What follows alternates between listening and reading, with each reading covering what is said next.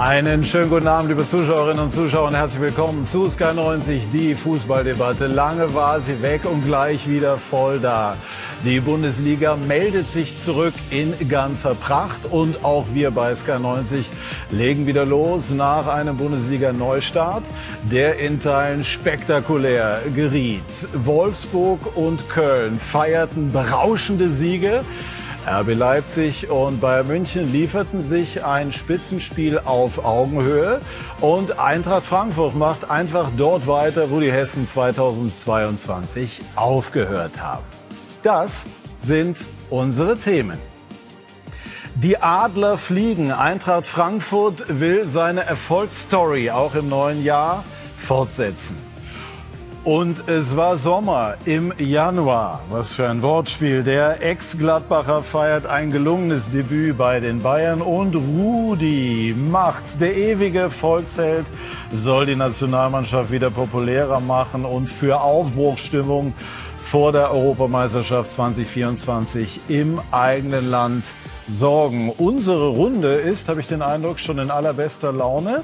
Ich darf sie Ihnen vorstellen. Unser Sky-Experte Didi Hamann glaubt, Rudi Völler ist genau der Richtige. Herzlich willkommen, lieber Didi. Herzlich willkommen an Philipp Seldorf seit 1999 bei der Süddeutschen Zeitung und gestern in Köln Augenzeuge eines Spektakels und Philipp Seldorf sagt, es war die Fortsetzung des Baumgart-Wunders. Und Axel Hellmann ist bei uns, Vorstandssprecher von Eintracht Frankfurt. Im Moment auch Interimschef der DFL gemeinsam mit Oliver Lecky und ein Kind der Kurve bei Eintracht Frankfurt. Wann waren Sie bei der Eintracht, Herr Hellmann? Herzlich willkommen. Dankeschön. Das erste Mal im Stadion. 1978 gegen den ersten FC Kaiserslautern. Das war, glaube ich, ein 3 zu 1, wenn ich das richtig erinnere. Noch mit Hans-Peter Briegel. Also solche Spiele, die bleiben äh, immer in Erinnerung. Und wer war Ihr Lieblingsspieler bei der Eintracht über all die Jahre? Bernd Hölzenbein, ich habe immer die Cleverness von ihm sehr geschätzt. Jürgen Grabowski war immer der Held bei uns auf dem Schulhof und ich war ein bisschen anders. Ich habe tatsächlich auch was übrig gehabt für die Schlitzohren auf dem Platz. Sie äh, gelten ja als, als nüchterner, als sachlicher, als erfolgsorientierter Mann, aber Sie haben auch so Ihre Marotten. Ich habe mir erzählen lassen, jetzt vor den Reisen nach Europa haben Sie so ein Ritual gepflegt. Welches ist das? Ja, ich bin da so ein bisschen abergläubisch und äh, habe eigentlich auf allen Reisen während des Fluges immer die ARD-Schlusskonferenz von 1999 äh, gehört. Äh, das war ja dieser äh, Abstiegskampf, der berühmte mit dem Übersteigertor am Ende von Jan Age Fjordhoft. Und es hat eigentlich Glück gebracht. Bis auf das Auswärtsspiel in Tottenham haben wir ja quasi kein einziges Auswärtsspiel verloren in der Euroleague und dann auch in der Champions League. Und äh, ich will das auch beibehalten, auf alle Fälle, wenn wir nach Neapel unterwegs sind. Also auf dem Weg zum Champions League-Sieg. Aber man hat das Augenzwinkern jetzt äh, ähm, genau. gesehen. Uli Hoeneß hat heute im Doppelpass gesagt, der Axel Hellmann hat ein großes Mundwerk. So wie ich auch, sagt der große Uli Hoeneß. Empfinden Sie das als Ritterschlag? Naja, also wenn Uli Hoeneß das sagt, wird es vielleicht nicht ganz falsch sein, aber ich würde auch nicht sagen, dass ich jetzt äh, quasi nur ein Lautsprecher bin und äh, da wenig Taten folgen lasse. Wir haben schon bei der Eintracht viel bewegt in den letzten Jahren und ich finde es übrigens auch nicht verkehrt, wenn man einfach auch mal klare Ziele formuliert, gerade im Fußball, auch für den Club, was man erreichen will. Und insofern ist das wahrscheinlich sogar von ihm als Ritterschlag zu verstehen. Und wie ist das, wenn Sie sich mit ihm austauschen? Wer hat mehr und größeren Wortanteil? Er. Ganz eindeutig er, aber es gibt auch viel zuzuhören, weil wenn man jemanden von seiner Qualität trifft, der hat viel bewegt über all die Jahre, äh, und was heißt viel bewegt? Der hat unglaublich viel bewegt dann ist es total entscheidend, dass äh, wir alle auch mal ein bisschen in der Lage sind, zuzuhören und zu lernen. Und deswegen, da fällt einem auch kein Zacken aus der Krone. Und das ist auch eine Lebensleistung, die man einfach äh, respektieren und akzeptieren kann. Wir werden gleich über Borussia Dortmund sprechen. Das war ein Spektakel, so wie gestern auch in Köln. Philipp, hat es dich auch, obwohl du natürlich die äh, journalistische Distanz warst, sozusagen von den Sitzen gerissen? Äh, ja, äh, ich sah mich manchmal äh, in die Höhe schnellen, aber wirklich eher vor Erstaunen und äh, Verblüffung, ähm, weil ähm, das war schon außergewöhnlich, was die Kölner auf den Rasen gezaubert haben. Äh, gar nicht mal äh, so als Inszenierung, sondern weil sich eben aus den Abläufen dieser Mannschaft, die ist so hervorragend orchestriert, ähm, diese Tore ergeben haben. Werder Bremen war jetzt auch ein dankbarer Gegner. Die waren sehr äh, ja, sehr verschlafen noch, aber ähm, Das wäre dann auch die Frage an Didi. Sind solche Resultate, wie wir sie gestern gesehen haben, schon irgendwo noch Resultat dieser langen Pause und fehlender Automatismen bei, in dem Fall den beiden betroffenen Mannschaften Freiburg und Bremen? Ja, ich kann mir vorstellen, dass wir die ersten zwei, drei Wochen vielleicht das eine oder andere oder jetzt gerade in der englischen Woche auch das eine oder andere verrückte Ergebnis sehen. Wir haben einige gesehen. Ähm, ich glaube, es ist eher zu vergleichen mit dem Saisonstart wie mit einem Restart, weil ja die äh, Pause waren, glaube ich, 68 Tage. Ähm, viele Spieler bei der WM, einige äh, Vereine hatten weniger Spieler bei der WM und das ist ein, ein Neustart, muss man ganz ehrlich so sagen. Und deswegen wundert es mich nicht wirklich, dass es einige verrückte Ergebnisse gegeben hat, die wir so nicht erwartet haben. Ich habe in jungen Jahren gelernt, lasst Bilder sprechen. Und das machen wir jetzt auch. Schauen wir einfach nochmal auf diese beiden äh, spektakulären Spiele gestern. Wolfsburg äh, gegen Freiburg und Köln gegen Bremen. Köln, Bremen mit Markus Gaub und es legt los Florian Schmidt-Sommerfeld. Ein absoluter Traumtag für den VfL Wolfsburg im ersten Bundesligaspiel 2023 gegen die ja so super stark bisher spielenden Freiburger, den Tabellenzweiten, ging es von Anfang an nur in eine Richtung. Patrick Wimmer braucht nur 59 Sekunden für den Führungstreffer, legt danach überragend ab für Jonas Wind. Eine Weltklasse-Vorlage mit dem Außenriss, 28. Minute. 2 zu 0, Wind in der Hinrunde, noch so viel verletzt. Er kommt super rein ins neue Jahr. Hat hier ein bisschen Glück, weil Ginter den abfälscht. Ist aber egal. Unterm Strich macht er das 3 zu 0 Ende der ersten Halbzeit und Gerhard zehn Minuten nach Wiederanpfiff schon alles klar. Danach darf Kovac noch über das Tor von Riedle Baku in der 80. Minute und über einen Elfmeter, den Luca Waldschmidt verwandelt in der Nachspielzeit zum 6 zu 0 jubeln. Ein absoluter Traumstart für Wolfsburg. Der erste FC Köln gewinnt ein unwirkliches Spiel mit einem unwirklichen Ergebnis. 7 zu 1 gegen Bremen. Das 1 zu 0 in der neunten Minute. Linden Meiner, der Pavlenka überwindet. Viertelstunde absolviert. Keins auf Tigges.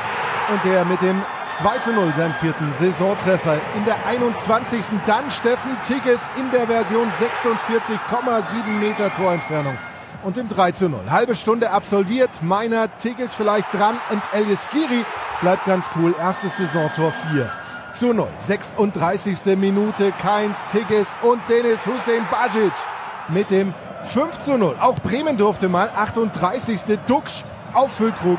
11. Saisontor 5 zu 1. Der Halbzeitstand in der 54. dann Elis Kiri mit seinem Doppelpack zum 6 zu 1 und in der 76. der Schlusspunkt ein Eigentor von Friedel nach Vorarbeit von Meiner. 7 zu 1. Köln schießt sich warm für die Bayern am Dienstag.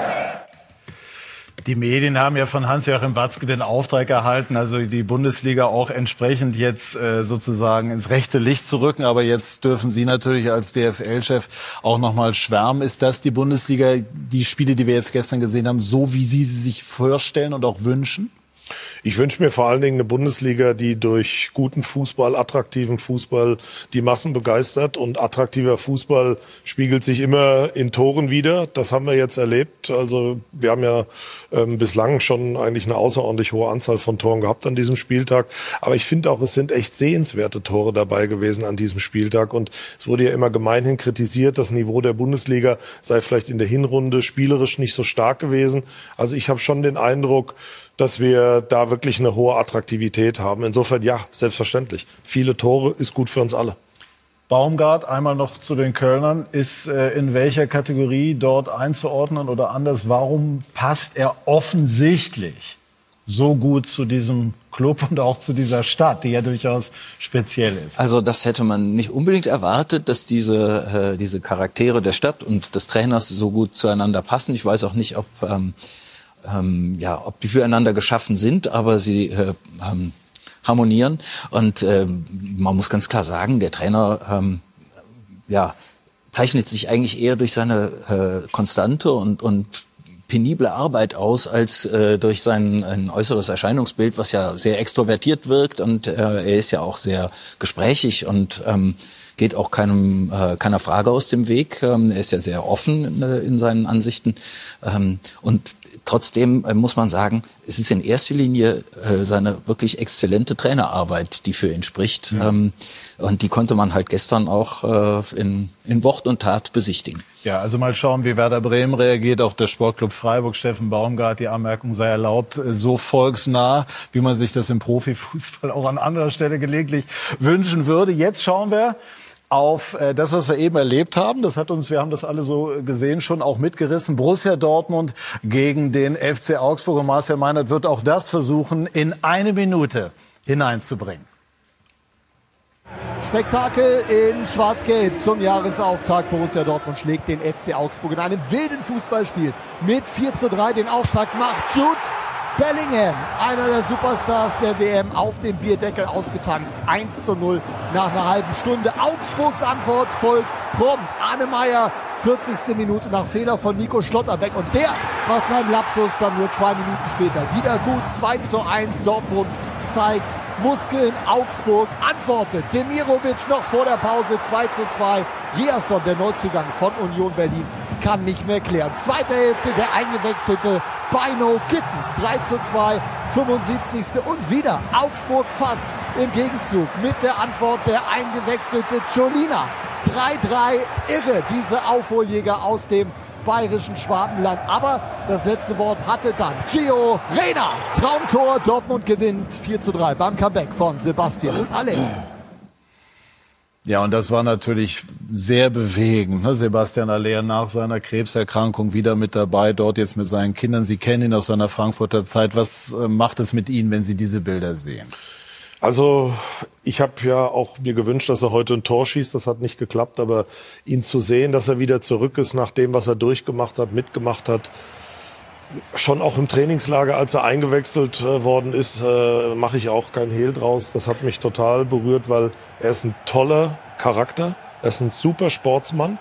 Er hat uns auch fußballerisch etwas gegeben als Spieler, was wirklich in, auch in dieser Büffelherde ein ganz wichtiges Bindeglied war. Also ich kann nur sagen, das ist toll für die Bundesliga, dass er wieder auf dem Platz ist und ich wünsche ihm, dass er ohne weitere Folgen daraus äh, anknüpfen kann an seine tollen Leistungen in Amsterdam. Hatten Sie mal Kontakt zu ihm? Wir haben ihn äh, also öfter mal kollektiv was geschickt, auch jetzt aus dem Trainingslager, nachdem er eingewechselt worden ist, also aus unserem Trainingslager nach Dubai. Und da hat er sich sehr gefreut. Er antwortet dann auch relativ schnell darauf. Gut, also das ist, äh, das kann man ja, wenn man da selber nicht von betroffen ist, gar nicht einschätzen, wie groß diese Leistung ist, als zurückzukommen als Fußballer, aber auch als einfach als Mensch, da durchzukommen. Das, hm. äh, das berührt, oder? Ja, und äh, es ist gleich, gleichzeitig ja irgendwie ein, ein Zeichen, das äh, sehr ermutigend ist, ne? ja. ne? auch für, für äh, andere Menschen, die mhm. keine Leistungssportler sind ja. ne? und nicht vielleicht auch ähm, so eine Aufmerksamkeit erfahren. Und äh, in gewisser Weise ist das äh, ja einfach beispielgebend. Wir wünschen ihm, dass er gesund bleibt. Das ist das Allerwichtigste. Und ein Wort aber natürlich auch zu der sportlichen Komponente. Ist er sozusagen jetzt der möglicherweise entscheidende Neuzugang für Borussia Dortmund? Ich glaube, dass ihnen an allen Ecken und Enden gefehlt hat im, im ersten Halbjahr. Und äh, er hat in Frankfurt gezeigt, was er für ein herausragender Spieler ist, nicht nur durch seine Tore, sondern auch wie er seine, seine Mitspieler in Szene setzt und in, ins Spiel bringt. Sie haben unheimlich schnelle Spieler neben ihm oder um ihn rum mit Adeyemi, mit Mokoko. Ähm, und da wird er jetzt eine große Rolle spielen. Und das kann natürlich auch emotional nochmal einen Schub geben, weil die Nachricht, die hat uns alle mitgenommen, aber natürlich die Teamkameraden und den, das Umfeld noch mehr. Und äh, dass er da in so kurzer Zeit jetzt zurückkommt, äh, die Vorbereitung mitmacht, da einen Hattrick schießt in wenigen Minuten, ähm, das war heute ein Gänsehautmoment, als der reinkam. Und ich hoffe jetzt wirklich, dass die Dortmunder, dass sie da einen Schub bekommen. Nicht nur sportlich, sondern auch eben durch seine Präsenz, durch seine äh, Rückkehr. Und dann kann man ihm nur alles Gute wünschen. Aber ich glaube, er wird ein großer Erfolg sein und werden. Wir haben ja heute wieder gesehen, dass sie äh, viele Defizite haben. Ja, also in, in allen Mannschaftsteilen. Aber kann man nicht sagen, wir haben das oben schon spaßeshalber thematisiert, dass wir heute die oft eingeforderte Mentalität an den Tag gelegt haben? Ja, auf der anderen Seite würde ich jetzt dagegen setzen, wenn man dreimal führt, dann sollte man die Augsburger zu Hause nicht dreimal zurück lassen. Sie die es aber auch klasse gemacht haben. Absolut. Nein, wir wissen ja, dass das ein unheimlich ein Gegner ist, der unheimlich äh, schwer zu bespielen ist. Und äh, Sie haben ja, glaube ich, in der Vorrunde schon mal ein Spiel verloren, wo Sie da äh, kurz vor Schluss viele Tore bekommen haben. Äh, natürlich haben Sie immer wieder einen Weg gefunden. Wir wissen, dass Sie viele Tore machen können, aber in Zukunft müssen Sie, müssen Sie natürlich äh, besser verteidigen, wenn sie da äh, in die Champions League wollen oder vielleicht sogar, sogar noch mal die, die, die Bayern angreifen wollen. Es sind, glaube ich, sieben Punkte jetzt. Ausgeschlossen ist nichts, muss man sehen. Aber äh, die Rückkehr von Haller wird schon einen Unterschied machen jetzt. Also ich glaube, das ist ein Spieler. Sie haben viele junge, interessante Spieler. Hinten müssen sie sich natürlich stabilisieren. Aber so eine äh, Rückkehr von so einem Spieler kann schon einen riesen Unterschied machen, weil es natürlich jedem den, den Glauben und den Vertra das Vertrauen gibt, zu sagen, wir haben den, äh, den Jungen da vorne, der macht Tore, bringt andere ins Spiel, der hilft uns, auf den ist Verlass. Aber du hast ja auch gerade gesagt, wir sind quasi wie zu Beginn einer neuen Saison. Deswegen würde ich jetzt mal das erste Spiel, auch gerade was so Abläufe und den Rhythmus anbelangt, nicht so hoch hängen. Ich erwarte schon von Dortmund, dass sie eine starke zweite Hälfte spielen. Also wir sind ja noch in der Hinrunde, muss man ja nochmal genau sagen. Stimmt, ja, also stimmt. es kommt einem ja so vor, als wären wir schon in der Rückrunde. Aber ich glaube, die werden eine starke äh, Halbserie spielen, mit denen ist auch absolut nach vorne zu rechnen. Und dann wird man sehen, welche Rolle auch Sebastian Aller noch in der gesamten Mannschaftsmechanik spielt. Weil er bringt ja eine andere Note in das Spiel als Wandspieler, den du immer anspielen kannst, wo du die Bälle, das war ja bei uns auch so, links und rechts verteilen kannst, oft auf Ante Rebic, also das weiß ich noch ganz genau, um dann Tempo reinzubringen mit den Aktionen. Und das wird das Spiel nochmal, die Statik bei Dortmund nochmal sehr verändern. Also gebt denen auch nochmal ein bisschen die Zeit im Rhythmus. Wir haben es erlebt, andere haben es erlebt an diesem Spieltag mit denen ist zu rechnen. Aber es ist schon teilweise abenteuerlich, äh, die, mit welcher, welchem Enthusiasmus Dortmund spielt. Also bei dieser äh, Partie jetzt, äh, ja, da hat der letzte Mann an der Mittellinie noch, äh, ist er ins Dribbling gegangen beim Spielstand von 4 zu 3, nachdem er dreimal äh, den Ausgleich gefangen hat. Also die, dieser, ähm, dieser kühne Geist, der, der ist ja immanent in dieser Mannschaft. Aber ist ja ähm, nichts Schlechtes eigentlich. Äh, nein, es ist sehr unterhaltsam, nicht sehr kurzweilig äh, für die Zuschauer. Ich weiß nicht, ob äh, Kollege Aki Watzke auf der Tribüne das genauso sieht. Ich glaube es nicht. äh, der hätte, glaube ich, auch ganz gerne mal irgendwie einen unspektakulären 2 zu 0 Sieg. Aber ähm, ja, also heute war es wirklich optimale Unterhaltung, definitiv. Trauen Sie denn äh, den Dortmundern zu die Bayern noch zu jagen? Oder ist dann die Eintracht gefragt? Ich habe fast, äh, ich habe es befürchtet, dass wir heute zu dem Thema kommen. Aber ich glaube, wir sollten die Kirche im Dorf lassen. Dortmund ist von der ganzen Beschaffenheit eigentlich die Mannschaft, die das neben Leipzig, Leipzig, die diese Rolle übernehmen müssten. Da freut sich der Aki Watzki jetzt, wenn Sie das schön zu ihm rüberschieben. Ja, aber ist auch so. Und da schiebe ich auch, glaube ich, gar nichts rüber, sondern er weiß auch um diese Rolle und diese Verantwortung. Und ich glaube, er hat selber auch eine hohe Erwartung, was jetzt die nächsten Spiele anbelangt und die Leistung seiner Mannschaft. Natürlich wünscht man sich immer klare Siege, aber jetzt die Augsburger sind eine Mannschaft, gegen die wir auch nicht gerne spielen, weil sie echt schwer zu bespielen sind. Viel Mentalität, viel Kraft, viel Physis äh, reinbringen. Deswegen, das ist für mich kein Maßstab. Man muss gucken, was die nächsten Spiele passiert. Und ich glaube, dass die Dortmunder schon versuchen werden und ein bisschen die Hoffnung haben, in die Pole Position zu gehen. Aber ich sage es auch gleich, die Bayern, glaube ich, wird man auch als äh, Meister in dieser Saison nicht abfangen können. Ja, aber wo wir schon gemütlich bei dem Thema sind, wir sprechen natürlich nachher ausführlich über die Eintracht. Äh, nehmen Sie denn diese Verfolgerrolle Nummer eins, die Sie jetzt im Moment qua Tabelle haben, an? Ja, die Tabelle ist schön anzuschauen, aber ich glaube, für eine wirkliche Verfolgerrolle musst du noch ein paar mehr Attribute mit reinbringen, ähm, als wir das im Moment tun. Wir haben uns auch sehr schwer getan. Ich glaube auch, dass äh, andere Mannschaften da zunächst mal den Hut aufhaben, das zu übernehmen. Und ich denke, die Debatte, die muss man dann noch mal im April sich genauer anschauen. Aber ich glaube, wir sollten uns jetzt erstmal diesen Kelch, der da vor uns geschoben wird, den sollten wir nicht in die Hand nehmen und aufnehmen und schon hochhalten. Aber Sie sind doch sonst so ehrgeizig. Ich bin ehrgeizig, aber unsere ehrgeizigen Ziele liegen in der Qualifikation fürs internationale Geschäft. Und ich kann Ihnen sagen, wenn man sich am Ende auch anschaut, welche Vereine was in ihren Sportetat stecken, dann ist das auch schon eine ordentliche Ambition. Und ich nehme auch gerne Qualifikation für die Champions League. Aber internationales Geschäft ist unser erklärtes Ziel. Und das haben Sie in den vergangenen Jahren auch herausragend gemacht. Das äh, kann man ja eigentlich immer wieder nur unterstreichen. Äh, wenn Sie sich jetzt so draufschauen auf die Personalie Mukoku, der ja jetzt schon so ein kerniges finanzielles Gesamtpaket dann darstellt. Ähm, halten Sie das äh, für sinnvoll? Sind das einfach die Preise, die man heute zahlen muss, wenn man ähm, investiert sozusagen in Spieler, um ähm, auch mit England mithalten zu können? Ich kenne die Zahlen nicht. Ich kann auch nur nehmen, was man hört und was man liest. Aber es zahlt halt ein auf das Thema, dass wir in einem internationalen Spielermarkt unterwegs sind. Und wenn wir den Anspruch haben, die Ambition haben, als Bundesliga, aber auch unsere Clubs, auf dem Niveau uns mitbewegen zu wollen und damit auch internationale Erfolge feiern zu wollen, dann müssen wir in einem gewissen Maße die Preise des Marktes mitbieten. Und äh, ich gehe davon aus, dass Dortmund sich genau überlegt hat, was sie machen. Aber ich mag mir auch nicht den Kopf für andere zerbrechen. Die wissen schon in Dortmund, was sie tun. Es ist ja auch eine Investition im letzten Endes. Äh, wenn Mokoko sich gut entwickelt, wird er unter Umständen das Geld auch wieder einspielen, das man jetzt einsetzt. Also, Oder mehr.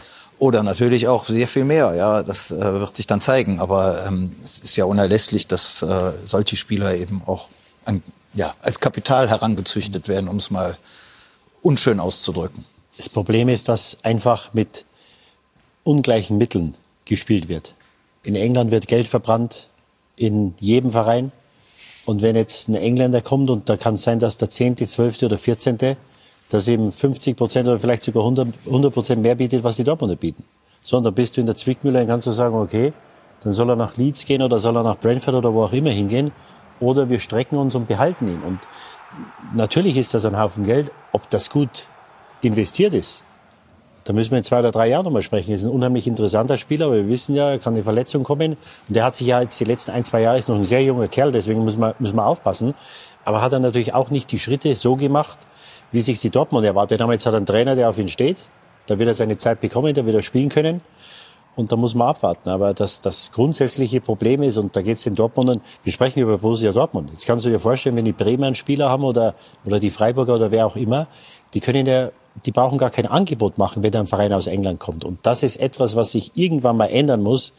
Man hat ja versucht, jetzt in England auch wieder dieses Financial Fairplay äh, durchzubringen. Die Vereine weigern sich da natürlich gegen und, und, und, und halten das auch nicht ein. Aber das ist doch das größte Problem, dass die einfach finanzielle Möglichkeiten haben in England und auch in Paris, äh, wo wir auch die Dortmunder oder auch die Bayern zum Teil nicht mithalten können. So, das ist ja wirklich, äh, der Graben war ja noch nie so tief wie jetzt. Also gerade diese Winterpause dokumentiert das ja in, in wirklich furchterregenden Zahlen. Äh, ich habe das gelesen am Wochenende. Wahrscheinlich sind inzwischen wieder neue Millionentransfers gemacht worden in England. Äh, da wurden, glaube ich, 350 Millionen Euro äh, ausgegeben von den englischen Clubs. Und in der Bundesliga waren es 19 und die war schon auf Platz zwei. Primera Division, äh, Serie A, äh, Ligue 1, die kamen noch weiter hinter. Äh, da, da, da, und wir haben noch eine Woche. Ja, natürlich. Ne? Und äh, das Geld wird nicht dann in den anderen Ligen ausgegeben werden, sondern die Engländer werden, ja, weil das ja auch eine, eine Reaktion und Gegenreaktion ist, dieses Modell. Ähm, je mehr der eine ausgibt, äh, sieht sich der andere Verein gefordert, auch nochmal äh, zu investieren. Ne? Das ähm, nimmt kein Ende gerade. Die Frage an Axel Hellmann nicht nur als äh, Vorstandssprecher von Eintracht Frankfurt, sondern auch als Vertreter der DFL. Sollte die Bundesliga überhaupt versuchen mitzuhalten oder muss die Bundesliga, weil sie diesen finanziellen Kampf oder Wettstreit sowieso nicht gewinnen kann, nicht in irgendeiner Form andere Wege gehen? Oder wie sehen Sie das? Das ist ja im Moment auch ein großes Thema bei uns in der Liga. Wie stellen wir die Wettbewerbsfähigkeit der Bundesliga in der Zukunft äh, sicher? Wir müssen merken und äh, die, äh, der Transfermarkt macht das immer fühlbar, wie sich das entwickelt dass uns bestimmte ähm, Ligen eigentlich davonlaufen, vor allen Dingen die Premier League. Ich glaube, dass es sehr schwer sein wird, in meiner Lebenszeit äh, und in der vieler anderer den Graben oder die Lücke zu schließen. Wir können vielleicht Abstände wieder verkürzen, aber dann ist es neben der Frage, wie wir mehr erlösen für die Bundesliga, auch vor allen Dingen die Frage, wie regulatorisch, also vom Rahmen, Financial Fair Play, die Sache so ausgestaltet wird, dass es eben nicht ist, dass man 60, 80 Spieler im Kader hat, sozusagen Europa leer kauft, die dann ausleiht, weiterverwertet.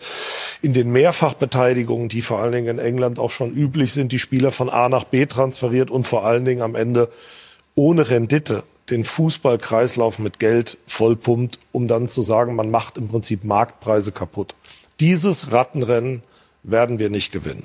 Das können wir nicht, zumal wir auch, ich finde, aus guten Gründen an 50 plus 1 festhalten und versuchen, etwas Eigenes hinzubekommen, die Basis zusammen mit Kapital und Sponsoren auf der Grundlage von 50 plus 1 zu verheiraten.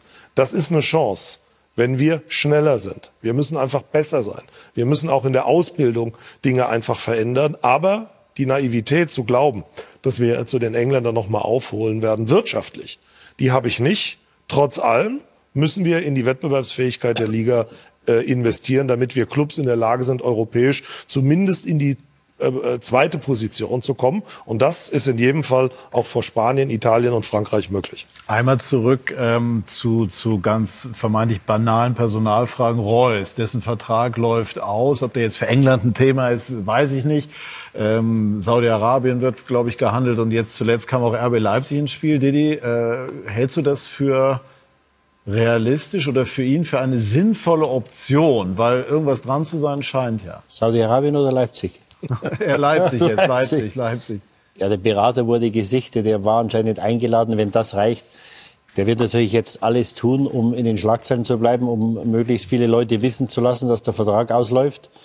Die Dortmunder, er scheint ja etwas pikiert zu sein, dass es noch keine Gespräche oder dass es noch kein Angebot gegeben hat. Ich glaube, die Dortmunder haben da keine Eile. Das war ein toller Spieler, ist natürlich immer wieder mal verletzt. Und man muss auch dazu sagen, dass er es in den letzten zehn Jahren nicht geschafft hat, mal den Titel zu holen in Dortmund. Ja, und da waren immer wieder Möglichkeiten da. Da waren mit Sicherheit auch mal Mannschaften dabei, wo du Meister werden kannst oder vielleicht hättest werden sollen, weil sie waren ja oft in guten Positionen. Die Dortmunder haben keine Eile. Kann ich mir vorstellen, dass er nach Leipzig geht? Eher nicht. Ähm, ich weiß nicht, was er machen will. Also ich glaube, ich kann mir vorstellen, dass er gerne in Dortmund bleiben würde. Ich kann mir vorstellen, dass in einigen Wochen die Dortmunder Angebot machen. Es wird dann wahrscheinlich stärker leistungsbezogen sein als der letzte Vertrag. Ob ihm das genügt, ich weiß es nicht. Er ist ein Dortmunder Idol. Wenn er nach Leipzig ginge, dann, dann würde er sich ja schon einiges ich finde aus Sicht der Dortmunder Fans ja, kaputt aber machen. Ehrlich gesagt, das finde ich auch eine abwegige Vorstellung. Das kann ich mir, also ich kann mir auch Saudi-Arabien für Marco Reus nicht vorstellen. Ich kann mir sehr gut vorstellen, dass er vielleicht noch mal äh, ganz woanders hinzieht, ja, kein Amerika oder so, aber nein, nicht Saudi-Arabien, nicht Leipzig. Das passt nicht zu ihm. Ich guck mal so vorsichtig zu Ihnen rüber. Ja, zu uns wird er nicht wechseln. ich wollte es nicht fragen. Das äh, übersteigt unsere wirtschaftlichen Möglichkeiten. Aber ich lege mich mal fest, ich sag, der bleibt in Dortmund. Warum? Weil ich glaube, dass am Ende mit der äh, Historie und auch dem Stellenwert, und das rate ich auch manch anderem Spieler, der sich weiterentwickeln will, vielleicht nochmal in einem höheren Alter, zu sagen, ähm, überleg dir gut, ob du da den, vielleicht den letzten Euro mitnimmst oder ob du in die Geschichte eingehst bei dem Club, bei dem du aktuell bist und dann einfach auch einen Stellenwert bekommst, der für die Ewigkeit ist. Ist diese Einschätzung gestützt von Gesprächen mit Aki Watzke? Überhaupt nicht. Wir haben darüber überhaupt nicht gesprochen. Wir reden überhaupt nicht über sportliche Themen, weil ich gar nicht in die Situation kommen will, da in irgendeiner Form was auszutauschen, was äh, irgendwo auftauchen könnte. Und dann ist die Frage, wer hat es wohin gebracht. Aber ich muss ehrlich sagen, wir sehen hier nochmal Marco Reus. Ich hatte die Hoffnung, dass Sie etwas derartiges sagen würden. Das ist doch mal eine kernige Aussage. Also Axel Hellmann glaubt, dass äh, Marco Reus bei Borussia Dortmund bleibt. Und gleich sprechen wir über Ihren Verein, über Eintracht Frankfurt. Gestern gab es äh, einen Sieg gegen Schalke, durchaus äh, glücklich in Teilen. Also Schalke haben es gut gemacht. Aber wir schauen natürlich auch auf die Gesamtentwicklung der Eintracht, die in den vergangenen Jahren außerordentlich erfolgreich und auch erfreulich war. Bei Sky 90 die Fußballdebatte.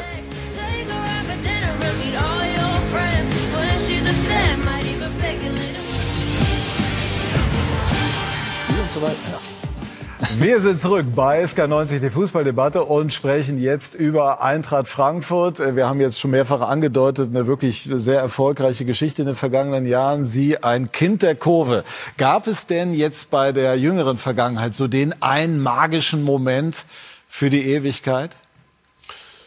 Es gab einige magische Momente in den letzten Jahren, aber für mich eigentlich fast der besondere war, als wir im Halbfinale der Saison 18, ähm, 19 in Chelsea ausgeschieden sind nach dem Elfmeterschießen und man dieses besondere Band gespürt hat zwischen den Fans und der Mannschaft. Das ist eigentlich ein tragischer Moment, wenn du im Elfmeterschießen den Finaleinzug nicht schaffst.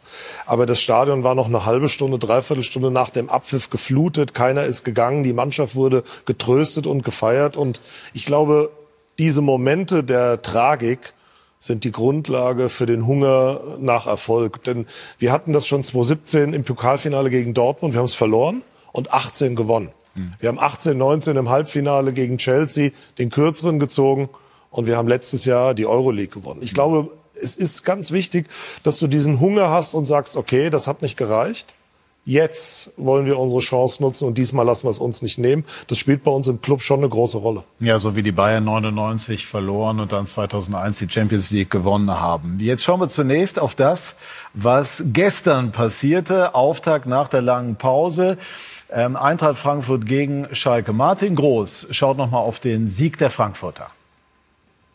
Spät eingewechselter Matchwinner Raphael Boré mit Tor und Torvorlage beim 3 zu 0 von Eintracht Frankfurt gegen Schalke 04. Los ging's in der 22. Minute mit dem Tänzchen von Lindström gegen Matriciani. Knackiger Abschluss Frankfurts Führung. Zu diesem Zeitpunkt nicht wirklich erwartbar, weil Schalke insgesamt ganz gut im Spiel war und auch nach diesem Rückstand gut im Spiel blieb. Allerdings vergaben die Schalker drei bis vier sehr, sehr gute Möglichkeiten und so kam es, wie es kommen musste. Der eingewechselte Boré in der 82. Minute zum 2 zu 0. Und in der Nachspielzeit gab es dann ein Debüt bei der Bundesliga Premiere. Aurelio Buta 90. plus 1, 3 zu 0. Drei Torschüsse auf das Tor von Schwolo.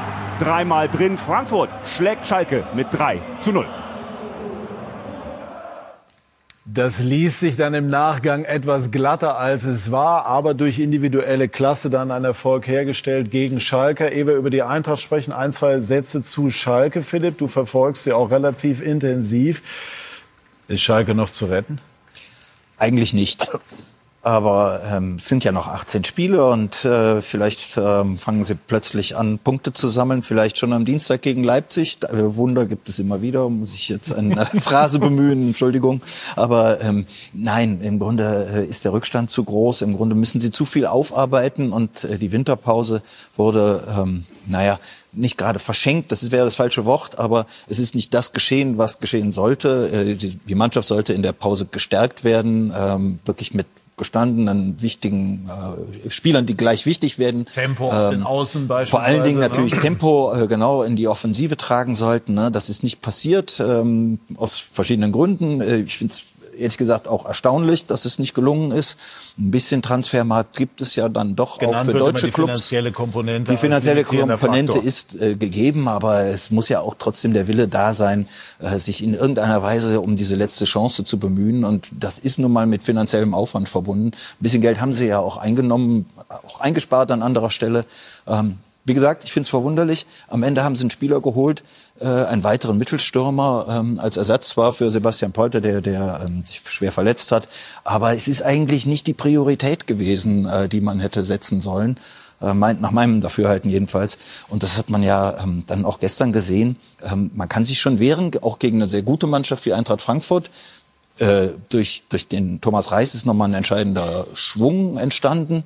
Ähm, das äh, mag auch vielleicht noch Wirkung zeigen, aber es ist natürlich typisch, dass Mannschaften, die auf dem 18. Platz stehen, in so einem Spiel zwar gut aussehen, aber am Ende verlieren. Ja. Der Frei ist gekommen von Antwerpen. Mhm. Äh, der da vorne jetzt für weitere Torgefahr sorgen soll. Kuzuki, junger Japaner, hat gestern ja. sehr gut gespielt, aber natürlich wäre es äh, völlig überzogen, jetzt so einem Jungen irgendwie die Verantwortung aufzubürden in der Rückserie. Ja, der, der voriges Jahr Oberliga gespielt ja. in Düren. Ähm, und äh, dann äh, zur U23 in die Regionalliga von nach Schalke gekommen ist. Da hat man noch gar nicht gewusst, dass der mal Profi werden könnte äh, in der ersten Mannschaft. Aber ähm, ja, es ist ja gelungen, ihn einzureihen ne? und der hat auch einen guten Eindruck gemacht.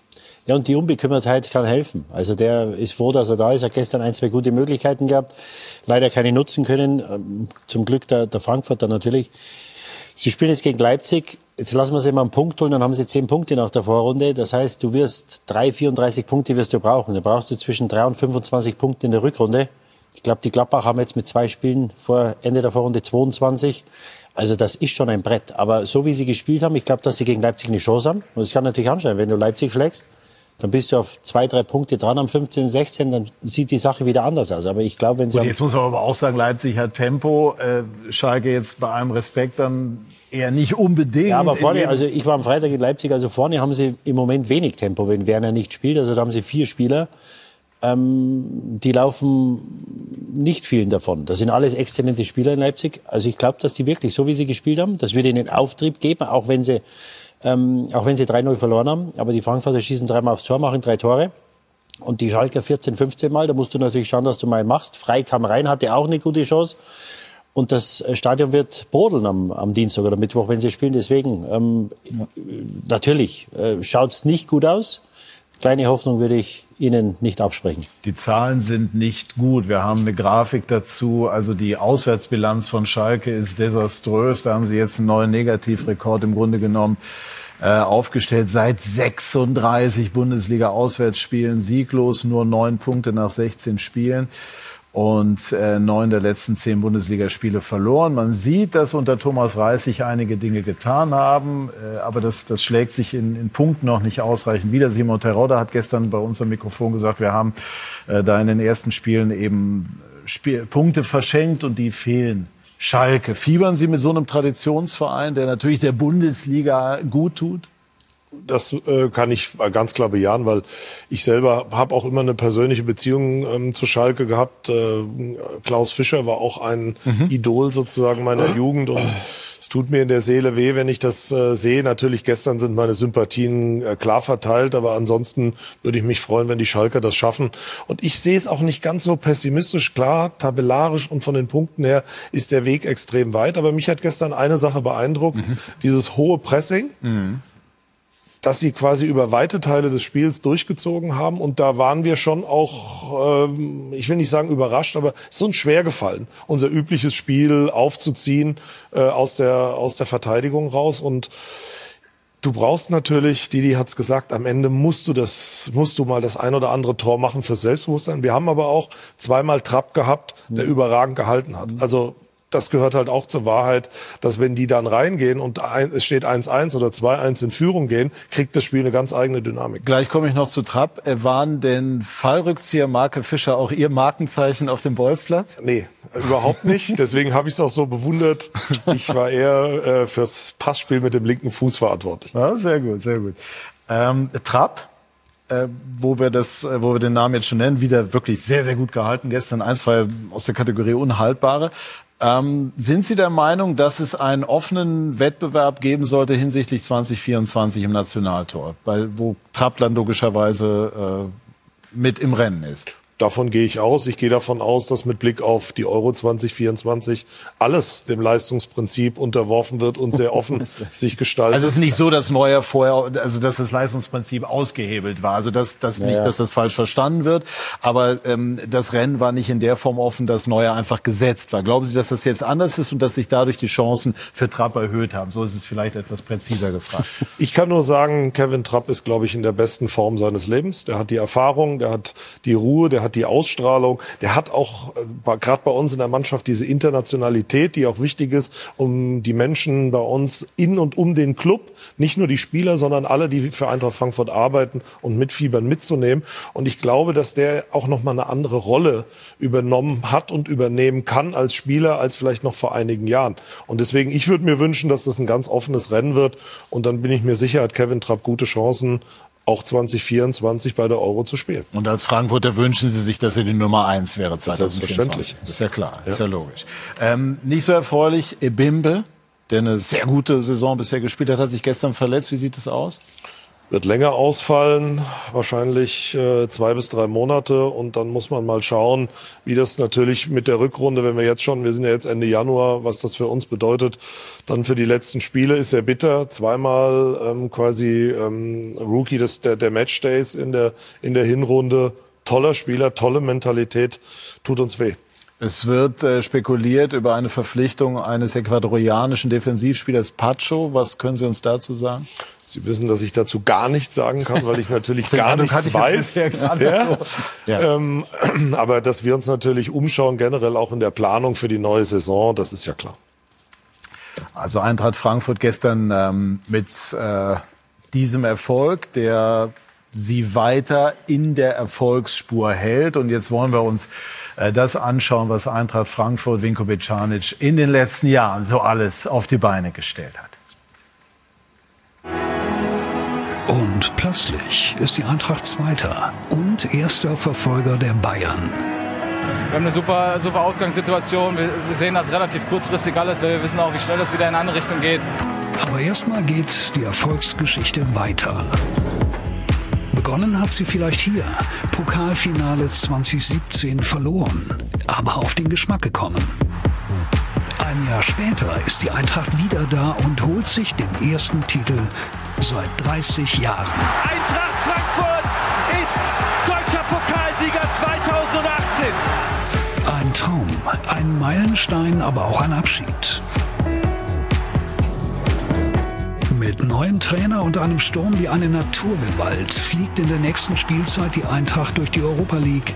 Nie zuvor gewann eine deutsche Mannschaft alle sechs Vorrundenspiele. Erst im Halbfinale kommt das aus. Doch die Eintracht hatte sich entwickelt. Von einem Abschiedskandidat vielleicht ein, zu einem ernstzunehmenden Verein, der international dabei sein möchte. Die Saison darauf, der Traumsturm schon wieder Vergangenheit, aber viel, viel Geld wurde durch die Verkäufe eingenommen. Und außerdem tut der Verein Eintracht Frankfurt als, als Marke, als für den Imagegewinn auch gut, Spieler zu solchen Clubs zu verkaufen, ja, gerade zu Real Madrid vor allem auch. Ja. Aber gibt uns auch die Chance, auf dem Transfermarkt natürlich dementsprechend auch äh, anders aufzutreten und äh, natürlich auch anders wahrgenommen zu werden. Erfolg entsteht manchmal erst durch den Misserfolg des anderen. Aber man muss ihn sich trotzdem holen, wie es gestern eine gar nicht mal so gute, aber am Ende eben erfolgreiche Eintracht gegen Schalke tat.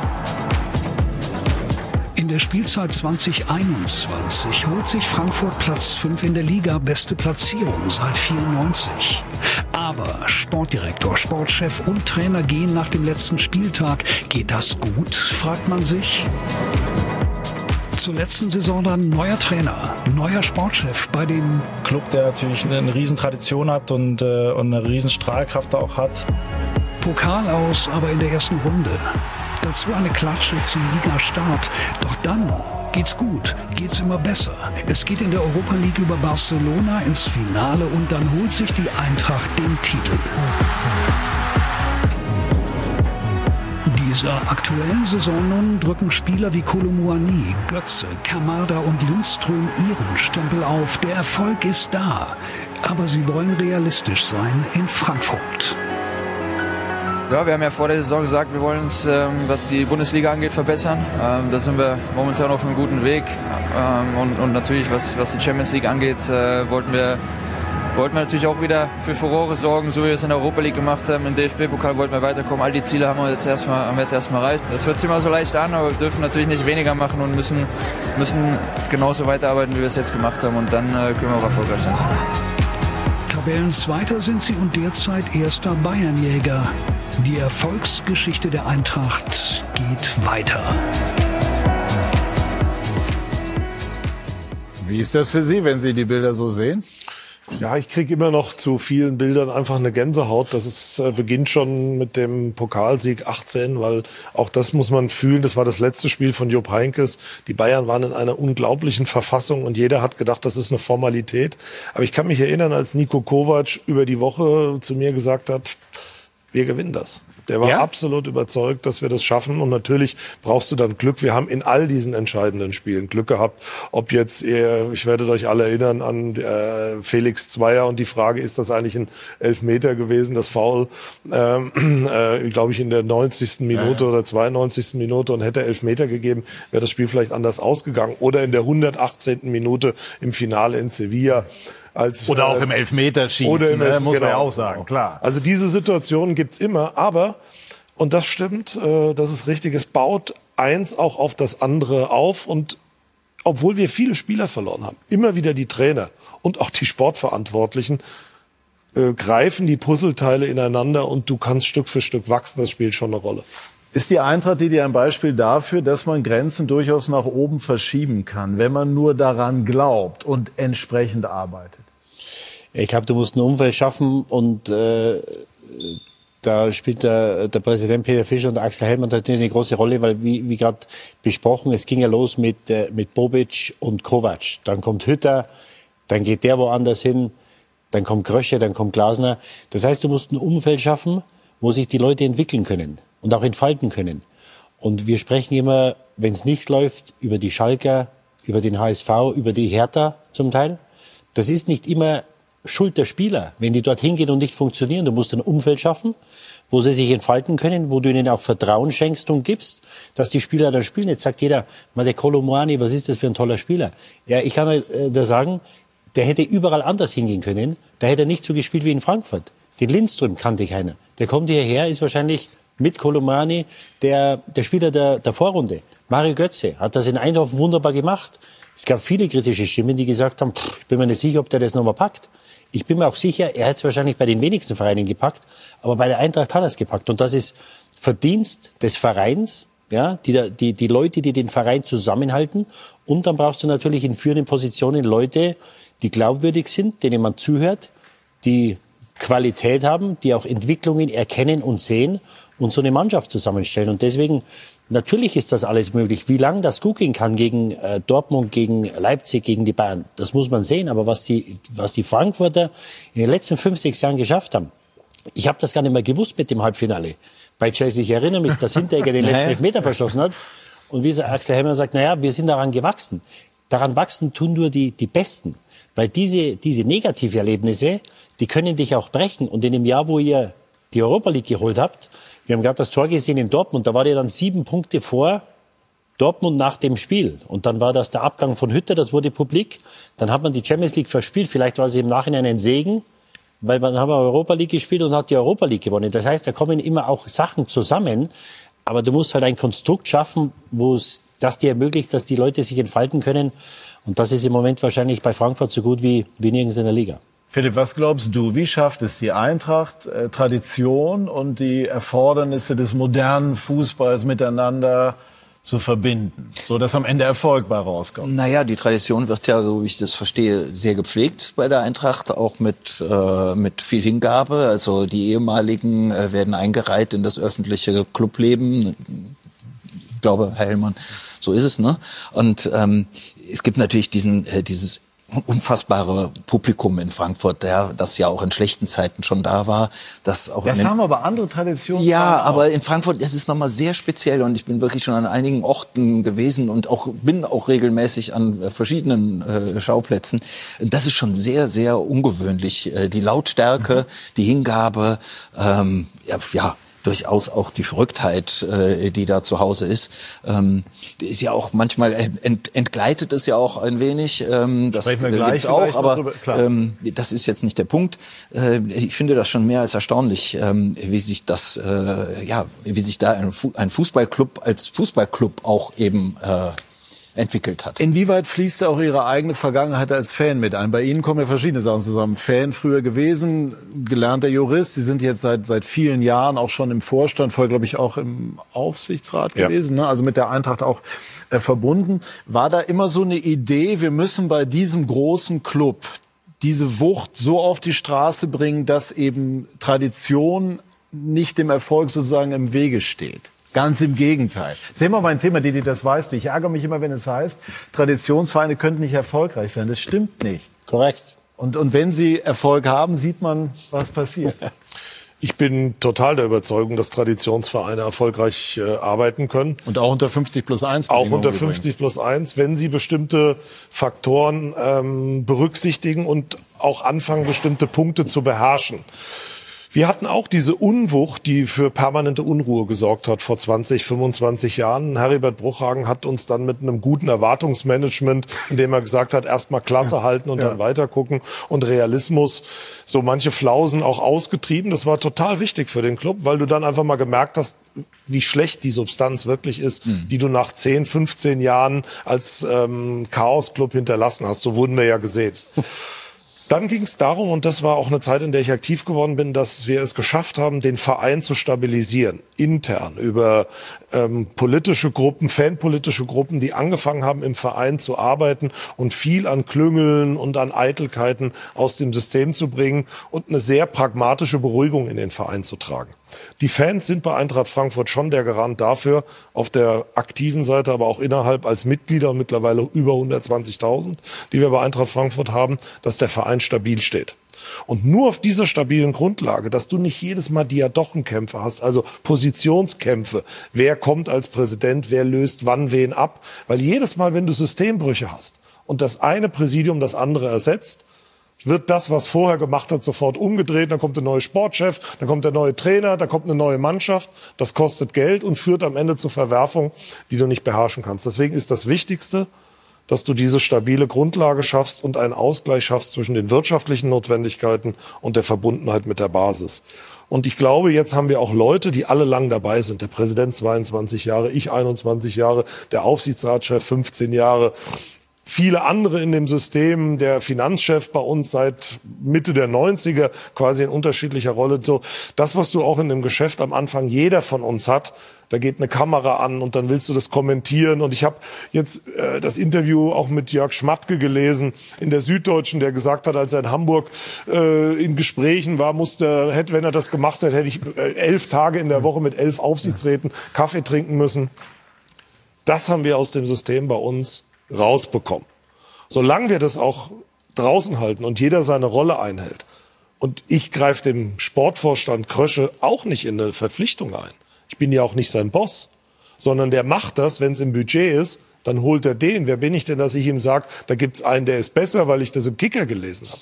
Und ich glaube, das ist total wichtig, dass du in diesem System deine Rollen einhältst. Der Präsident hat seine, der Aufsichtsratsvorsitzende und wir haben unsere im Vorstand. Und wenn jeder seine Rolle einhält, dann kann der Trainer in Ruhe arbeiten. Und ich will noch eins sagen. Alle unsere Trainer, Nico Kovac, Adi Hütter und auch Oliver Glasner, hatten in, jeder, in jedem Jahr immer eine Serie von sechs bis acht Spielen, entweder Niederlagen in Folge oder nicht gewonnenen Spielen.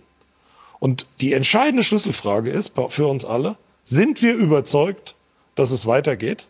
Ja, wenn wir das bejahen, dann gibt es auch keine Unruhe aus den Gremien. Und das ist ja oft wo, wo die Krise dann anfängt zu entstehen, dass es eine heterogene Meinung gibt, ob der Trainer das drehen kann. Und das wiederum, da hast du vollkommen recht, die, die wirkt sich dann auf die Spieler aus. Weil du nämlich merkst, der Trainer ist die Autorität, da gibt's nicht fünf Meinungen und da geht die Tür nicht auf zum ersten, zweiten und dritten Vorstand, wo du mal Gehör findest als Spieler von der Bank, um dann am Ende zu sagen, ich mache mal ein bisschen Politik. Wenn du diese Dinge aufmachst in einem Club, dann besteht die große Gefahr, dass du Unruhe erzeugst und das fängst du nicht mehr ein. Philipp hat eben schon die Fans angesprochen, die uns natürlich weit überwiegend große äh, Freude machen. Also Eintracht Frankfurt steht für tolle Stimmung, gerade auf den äh, Auswärtsfahrten auch. Aber es hat auch andere Vorfälle gegeben zuletzt. Sie haben das selber kritisch angesprochen. Uli Hoeneß hat heute im Doppelpass sich auch dazu geäußert. Ähm, und zwar hat er da Folgendes gesagt. Das würde ich gerne als Zitat dann jetzt auch mal hier in die Runde äh, reinschmeißen. Sinngemäß, die Eintracht hat ein Problem mit ihren Fans. Ich habe die Grafik jetzt. Doch, was die Eintracht angeht, angehen muss, ist das Zuschauerproblem. Sie haben ein Publikum, das immer wieder für Ausschreitung gut ist. Wörtliches Zitat. Es kann nicht sein, dass sie in Zukunft klassisch von Hönes zugespitzt mehr Strafen bezahlen, als sie einnehmen. Zugespitzt im Sinne von überzogen. So, äh, wie sehen Sie das? Können Sie dieser Kritik in irgendeiner Form etwas abgewinnen? Wie, wie schätzen Sie es ein? Also erstmal vorweg, da merkt man halt schon, dass wir nächste Woche gegen die Bayern spielen. Ich würde mal tippen, dass das noch die eine oder andere Bemerkung aus München in den nächsten Tagen mehr gibt, um äh, eine lebendige Diskussion vor dem Spiel in Gang zu bringen. Das ist ja auch äh, da sind die Bayern ja durchaus auch bekannt dafür, sowas hochzuziehen. Aber Diskurs. Genau, ja, sicherlich auch äh, gut orchestriert. Aber da ist was Wahres dran. Wir wissen, dass wir dort eine Herausforderung haben, weil wir natürlich bei einer sehr großen aktiven Fanszene mit vielen Menschen, die wir bewegen, natürlich auch Einzelpersonen haben, und ich würde das nicht auf Gruppen erweitern wollen, sondern Einzelpersonen haben, die sich nicht an die Gesetze halten und die auch über die Stränge schlagen und teilweise auch gewalttätig sind. Das findet bei uns auch keinen Rückhalt. Es ist aber, glaube ich, generell, auch wenn ich mir Was machen Sie denn mit denen? Naja, es ist schon so, wir haben ja diese Fälle jetzt auch gehabt äh, in Marseille, dass wir vom Hitlergruß bis zu äh, ähm, äh, Gewalttätern, wenn wir ihre habhaft werden, lange Strafen aussprechen und Stadionverbote aussprechen. Ist das gelungen? Ja, wir wissen zwar, wer das ist, der den Hitlergruß äh, gemacht hat, aber wir kommen nicht an ihn ran. Das ist jetzt ein Problem der Strafverfolgung, weil er nicht in Deutschland lebt. Mhm. Und äh, hier haben wir so ein paar Herausforderungen, die mitunter nicht nur mit dem Club nach Hause gehen, sondern teilweise auch die Verfolgung dieser Taten erschweren. Und ich glaube, das Wichtigste ist, dass man diese Form des Miteinanders und der Auseinandersetzung hat. Und das ist in Frankfurt vorhanden. Und da wird auch gestritten. Da gibt's auch mal Plakate, wenn der Fanszene bei uns was nicht passt. Das hatten wir gestern auch im Stadion. Das muss man auch entgegennehmen, das muss man aushalten. Aber man wird auch nicht als Volksverein vom Ladendiebstahl bis zur Gewalttat alles rausbekommen, äh, was uns vielleicht nicht gefällt und was nicht richtig ist. Aber Sie können davon ausgehen, dass wir da schon hinterher sind und viel tun. Und ich glaube, wenn man sich auch die Statistiken anschaut, die letzten Jahre haben wir eine sehr, sehr positive Entwicklung gehabt. Das war erheblich weniger als die Zeiten, die wir möglicherweise vor 10, 12 Jahren hatten. Deswegen halte ich das für stark überspitzt, was Uli Hoeneß sagt. Ja, also das, in der Tat, das ist ein typischer Uli Hoeneß. Äh, ich erlebe die Eintracht-Fans auch so ein bisschen wie die Hunde, die laut bellen, aber dann nicht beißen. Manche dann halt doch mal. Aber ähm, das ist nicht korrekt, äh, das so einzuschätzen. Sie haben ja auch selber sich dazu positioniert, hier jetzt aber auch auf der Jahreshauptversammlung. Das ist auch wichtig, äh, speziell bei den Dingen, die Sie angesprochen haben. Es ist unerlässlich. Das ist ja auch passiert. Haben Sie die Hoffnung, dass Sie äh, denjenigen noch finden, der da durch den, durch den Hitlergruß da... Äh also eins ist klar, wenn er versucht, äh, Ja. zu einem Spiel von uns zu kommen, hilft ihm auch der Wohnort äh, Ja. im Ausland nichts. Dann und wir sind da ganz gut. Ich hoffe, dass wir die Chance haben, ihn dingfest zu machen. Ja, das äh, kann man nur unterstützen. Zum Sportlichen nochmal, Kolomuani. Du kennst den englischen Markt. Wird er der möglicherweise, jetzt spekulieren wir einfach mal so ein bisschen und tun so, als wären sie gar nicht da, oder würden nicht wirklich zuhören, könnte er der teuerste Transfer werden, den Eintracht tätigt? Oder wird es so sein, wie Markus Krösche gestern bei unserem Mikrofon gesagt hat, wir hoffen darauf und glauben, dass er noch Jahre für uns spielt? Also ich weiß nicht, was der, was der teuerste Transfer der Eintracht äh, bisher war. Oder? Jovic dann, ne? Um die 60, Jovic, oder? 60, ja. Nee, also das wird mit Sicherheit nicht reichen, ihn loszuweisen.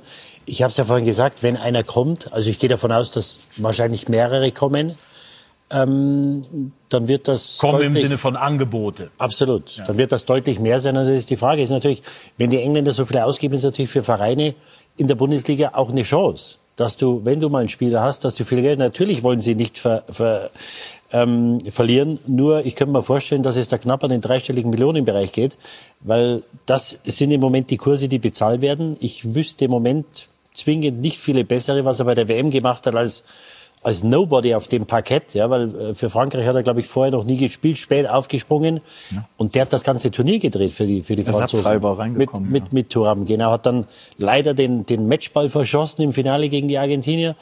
Aber was er da geleistet hat mit seinen jungen Jahren. Parade. Ja, das war, Ja, das war, das war herausragend. Und, und deswegen, also, ähm, es werden Angebote kommen und dann muss man schauen, ob er weg will. Vielleicht sagt er von sich aus, ich will noch ein Jahr hier bleiben. Vielleicht hat die Eintracht ein Interesse zu sagen, du, wenn er eine 100 Millionen bezahlt, äh, da kann man dafür fünf andere Spieler holen. Und das ist das, das ist der Markt. Da muss man dann schauen, was passiert. Aber dass es Angebote geben wird im Sommer und wahrscheinlich jetzt schon gegeben hat und geben wird bis Ende Januar, das steht außer Frage. Steht außer Frage. Die ganze Welt jenseits von Argentinien muss ja äh, Kolo Muani äh, dankbar sein, denn ohne ihn hätte es dieses äh, ja, dieses gewaltige Finale nicht gegeben. Ja, äh, erst durch seine Einwechslung hat sich der Wind da gedreht ne, und er, er, er holt den äh, Elfmeter raus. Also das war eine fantastische äh, Vorstellung ja, in einem WM-Finale. Also wirklich äh, überwältigend. Wie lange werden Sie ihn noch bei Eintracht halten können? Ich hoffe noch sehr lang, aber es gibt halt auch Gesetze des Marktes, die werden wir mit allem Willen und guten Zureden und einem tollen Standort und unserem Stadion und den Fans auch nicht aufbrechen. Aber ich denke, es ist viel zu früh zu spekulieren. Wir haben ja da und Markus Krösche äh, zuvorderst eine klare Ansage gemacht und deswegen äh, sehen wir das ganz entspannt. Klassische Reporterfrage an dieser Stelle, aber nur diese eine. Gibt es eine Schmerzgrenze? Es ist nicht in Beträgen auszudrücken, weil am Ende kommt es immer auch auf den Spieler an und wann er das Gefühl hat, tatsächlich für, sie, für ihn tut sich eine neue, wichtige und gute Option auf. Im Moment glauben wir, dass da sehr viel Vernunft im Spiel ist, weil das ist noch ein junger Spieler. Ein halbes Jahr ähm, bei Eintracht Frankfurt ähm, ist sehr kurz. Und ich will auch nur dran erinnern an die Karriere von Luka Jovic. Der ist nach Madrid vielleicht zu früh, ein oder zwei Jahre will ich gar nicht bewerten, aber ich schaue mir die Entwicklung jetzt an, bis hin zum AC Florenz und so richtig in Gang gekommen ist die Karriere danach nicht und äh, vielleicht zahlt das auch auf das Thema ein, das wir vorher hatten. Philipp Kostic in Hamburg und in Stuttgart war immer ein Spieler mit großem Potenzial, aber durchgestartet ist Kostic bei uns. Und äh, ich empfehle allen immer auch zu sagen, guck, was du an diesem Club hast, vielleicht die, den ein oder Euro noch mal liegen lassen wir bieten gute Möglichkeiten. Und aus Sicht der Bundesliga wäre es sehr schön, wenn er noch bliebe. Abschließend, Sie haben ja diesen schönen Satz gesagt, wir limitieren uns nicht. Die Eintracht kommt aus einer sehr erfolgreichen Zeit. Was könnte denn da noch eine Steigerung sein? Tabellarisch ist das schwer zu sagen, weil man muss sehen, was die anderen Vereine vorne tatsächlich auch in die Hand nehmen, ins Personalbudget stecken. Aber für mich ist ganz entscheidend, dass wir immer wieder es schaffen, uns fußballerisch dann neu zu erfinden, wenn wir diese Abgänge haben. Und äh, dauerhafte Präsenz im internationalen Geschäft mit all den Möglichkeiten ist für uns schon wirklich eine gute und große Leistung. Jetzt ist der Reiz zu groß. 1959 ne, hat die Eintracht das letzte Mal die Meisterschale hochgehalten. Träumen Sie davon in Ihrer Amtszeit, das auch zu erleben? Davon träume ich, ganz klar. Aber ich wäre auch ehrlicherweise ein schlechter Fußballfan. Und äh, das ist, sage ich jetzt mal, als Fan, nicht als Funktionär. Wenn ich diesen Traum nicht im Kopf hätte, dass die Trauben hochhängen und der Weg sehr, sehr weit ist und es vielleicht auch nahezu unmöglich ist, müssen wir alle nicht besprechen. Aber es ist tatsächlich natürlich ein Urtraum, den man hat. Den haben aber auch die Schalker und den haben die Bremer und viele andere auch. Gleich sprechen wir über die Torwartfrage beim FC Bayern München. Da kann man jetzt darüber streiten, ob das traumhaft ist oder nicht, aber es gibt sie. Und äh, auch über das, was Rudi Völler bei der deutschen Fußballnationalmannschaft in Bewegung setzen könnte. Die Hoffnungen sind groß. Gleich mehr dazu bei SK90. Die Fußballdebatte.